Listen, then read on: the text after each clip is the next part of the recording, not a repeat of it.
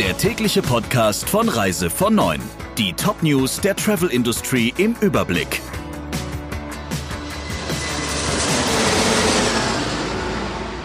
Mit Friederike Breyer. Schönen guten Morgen. Die Bundesregierung verbietet ab kommender Woche touristische Übernachtungen in Deutschland. Diese Vorgabe setzen Kreuzfahrtanbieter komplett unterschiedlich um. Marktführer AIDA Cruises stoppt im November alle Fahrten. Man unterstütze die Bundesregierung in ihren Bemühungen, das aktuelle Pandemiegeschehen in Deutschland zu kontrollieren. Daher habe sich AIDA entschieden, die Saison zu unterbrechen, heißt es in einer Pressemitteilung. TUI Cruises reagiert entgegengesetzt. In einem Statement wird argumentiert, dass die angekündigten Maßnahmen nicht für einen erneuten Stillstand der Schiffe sorgen werden, denn der Aufenthalt an Bord gelte nicht als Inlandstourismus. Seit Juli seien mehr als 30.000 Passagiere mit TUI Cruises gereist, heißt es weiter. Das zeige, dass sicheres Reisen an Bord auch in Zeiten von Corona möglich sei.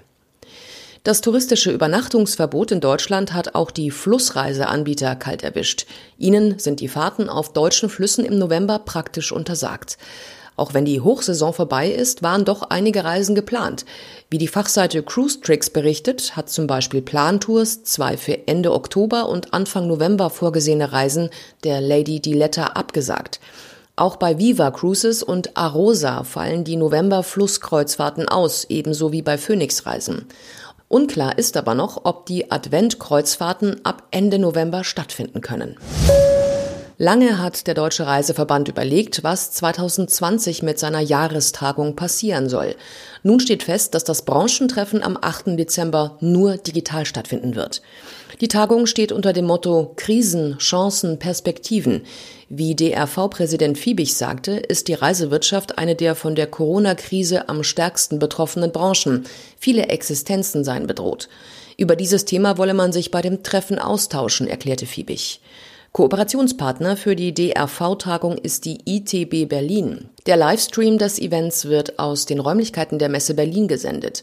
Anmeldungen sind ab sofort möglich unter www.drv-jahrestagung.de. Die Teilnahme ist für DRV-Mitglieder kostenlos, Nichtmitglieder zahlen 49 Euro. Nun ist klar, Veranstalter müssen von ihnen abgesagte Reisen innerhalb von zwei Wochen erstatten. Wie das Amtsgericht Frankfurt entschieden hat, haben Verbraucher ein Recht darauf. Veranstalter können sich nicht auf Liquiditäts- oder Organisationsprobleme wegen der Corona-Pandemie berufen.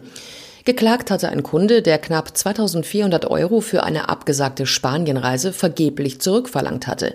Das Reiseunternehmen bot ihm zunächst nur einen Gutschein über die Summe an. Später wollte der Veranstalter zwar den Reisepreis erstatten, nicht aber die inzwischen angefallenen Anwaltskosten und Verzugszinsen.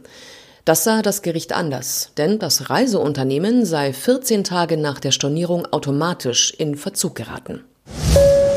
Bei einem Messerangriff in Nizza in Südfrankreich sind mindestens drei Menschen getötet und mindestens sechs verletzt worden.